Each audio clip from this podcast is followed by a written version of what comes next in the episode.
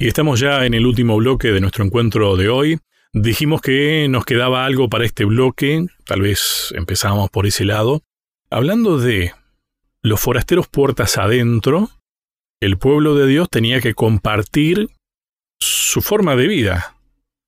Y dentro de su forma de vida estaba el sábado, tenían que acordarse de. También ahí eh, hay un, un elemento a tener en cuenta. Tenía que compartir su creencia, su su forma de entender a Dios, que tenía que ir mejorando día a día, porque no es que ese pueblo de repente conoció a Dios y ya sabía todo, igual que nosotros, ¿eh? Por algo estamos hablando tanto del sábado, capaz que no conocemos mucho, en realidad. Tenían que compartirlo puertas afuera también.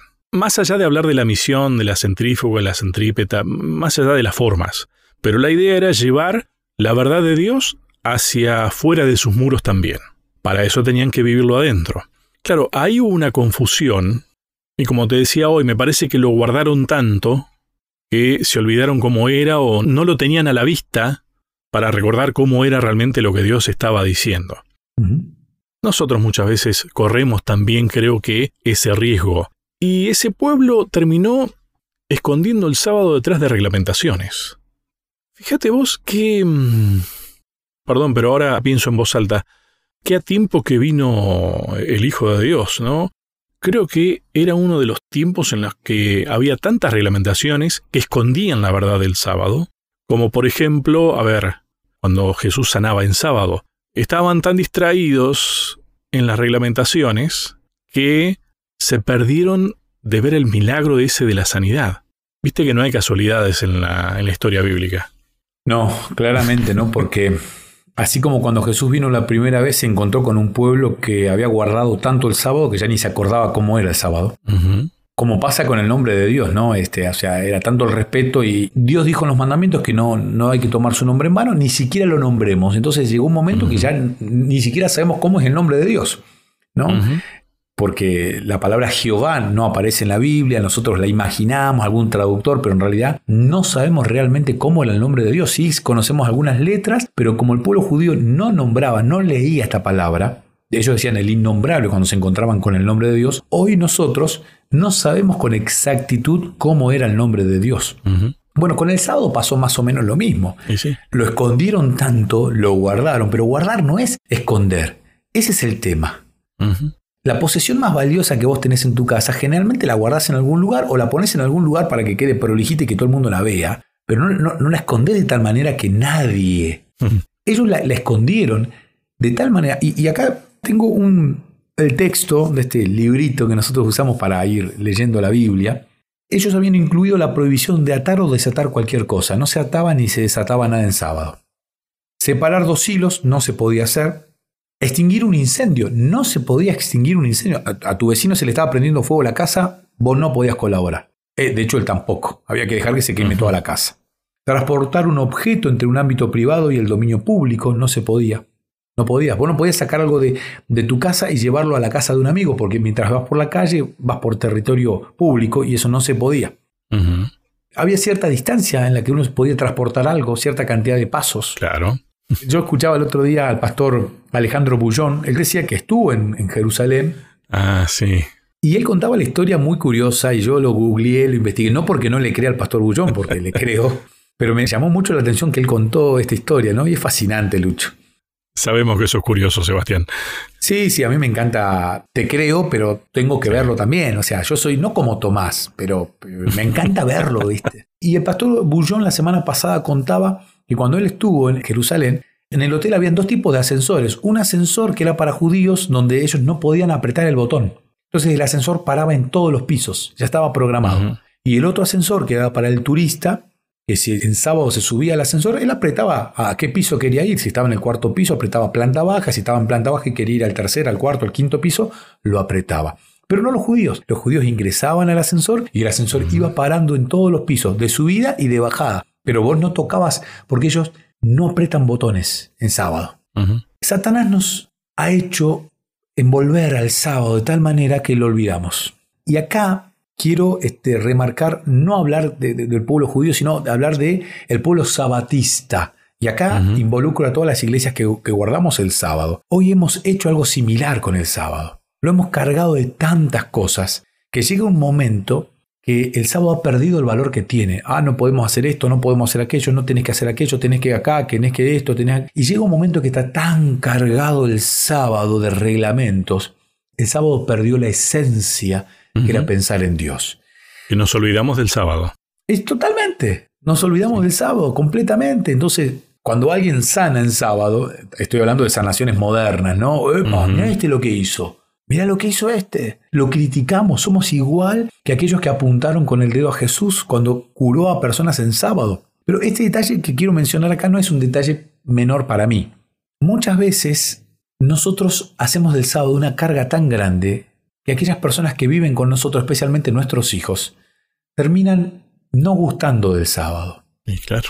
Porque el sábado es un momento de que hay que hacer esto. Uno a veces reniega, uff, otra vez una reunión en sábado en la iglesia, uff, otra vez tengo que ir a esto, uff. Cuando el sábado es un día realmente de delicia, cuando el sábado es un día realmente de placer, los niños, nuestros hijos, lo disfrutan y lo anhelan.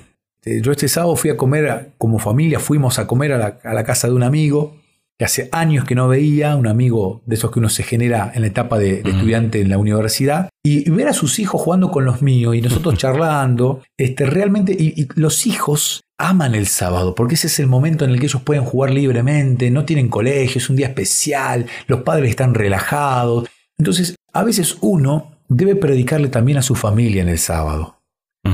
A veces uno, también el, que el otro vea que vos en el sábado sos feliz, esas son maneras de poderle predicar a los que están fuera y dentro de tu casa. Y nosotros hoy, de alguna manera, lo hemos perdido esto. Sebastián, mientras contabas, iba pensando, ¿no? Me parece que el problema que tenemos muchas veces, quienes guardamos el sábado, quienes creemos que el sábado es el día que Dios manda, creo que intentamos tener la comodidad de que nos digan lo que tenemos que hacer.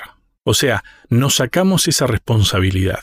Y la relación con Dios, porque esto es relación con Dios, eso es una responsabilidad individual. Es mi relación con Dios. Entonces, viste que, a ver, una de las cosas, yo entiendo que hay buenas intenciones, ¿no? Pero esto de no, esto no, hacer esto tampoco, yo no creo que sean malas intenciones.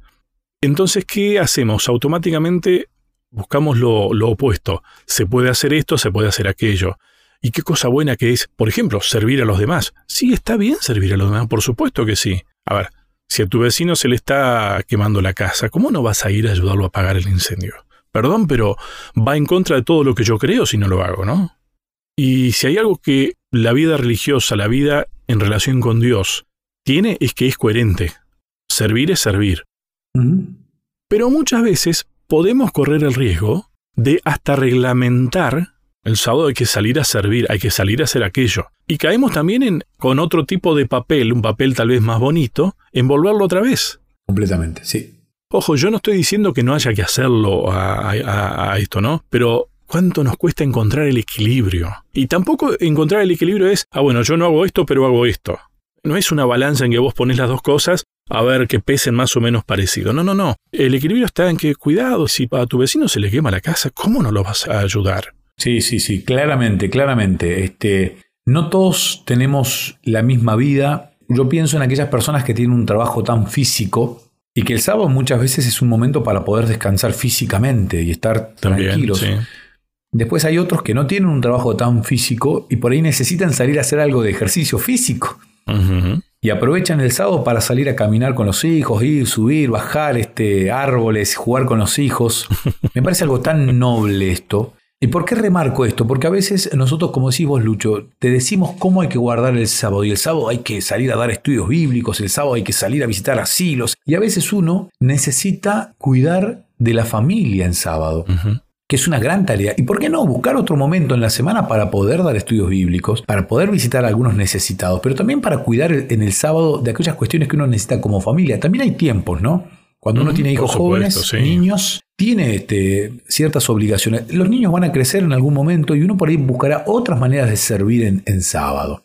Y Dios es tan bueno que no nos dijo, a ver, ¿qué hay que hacer en sábado? Sí nos pidió que no lo olvidemos y que nos acordemos que Él es el creador, que Él es el recreador, el redentor, y que nos quiere liberar siempre de aquellas cosas que nos esclavizan. Por eso Quiero cerrar con esta idea. Si hay algo que te está esclavizando al sábado, aunque parezca buena, ¿eh? porque puede ser una actividad de, la iglesia, replanteate si es lo que Dios te pide. Dios te quiere ver feliz. Dios te quiere ver disfrutar del sábado y quiere que puedas transmitir, porque eso también es una idea que teníamos esta semana, ¿no? Que otros vean en vos la alegría del sábado y puedan decir, che, yo quiero creer en el mismo Dios porque Dios es el mismo, pero parece que el Dios de él no es igual que el mío, porque a él lo veo feliz y yo no logro tener esa felicidad. ¿Dónde está la diferencia? Bueno, que la gente pueda ver realmente en nuestra forma de, de adorar, en nuestra forma de respetar el sábado, en nuestra forma de disfrutar el sábado, puedan ver al Creador del universo, al Creador Todopoderoso, y que sientan el deseo de conocerlo. Bien. A veces a ese Dios lo van a ver si yo te estoy ayudando a apagar un incendio. Exactamente. Lo que no quiere decir que yo tenga que de repente ahora entonces conformar el cuartel de bomberos de los sábados. Bien, wow. Nos quedó corto el programa, Sebastián. Y nos falta todavía un montón de cuestiones por aprender del sábado. Qué maravilloso, ¿no? Este, ojalá que la gente pueda sentir el mismo deseo de, buscar, de investigar, de leer, de disfrutar. No con el ánimo de discutir, ¿eh? ni de imponer. Si Dios no nos impuso, ¿por qué nosotros? Pero con el ánimo de cada uno pueda amar el sábado con todo el corazón, porque será un día que por la eternidad va a permanecer, lo dice el libro de Isaías, y en el cielo allí todos juntos los salvos continuaremos adorando el día sábado. Amar a Dios. Creo que esa es la clave. Totalmente. Próximo tema, Sebastián, porque ya estamos casi terminando esta serie. Exacto. Este semana número 11 y el título es Anhelo de más. Anhelo de más. Qué lindo título. Mm, sí, sí, sí. Tal vez hablemos algo de cuestiones económicas, calculo yo. Gracias, Sebastián. Placer. Un fuerte abrazo. A cada uno de ustedes, muchas gracias y hasta un próximo encuentro.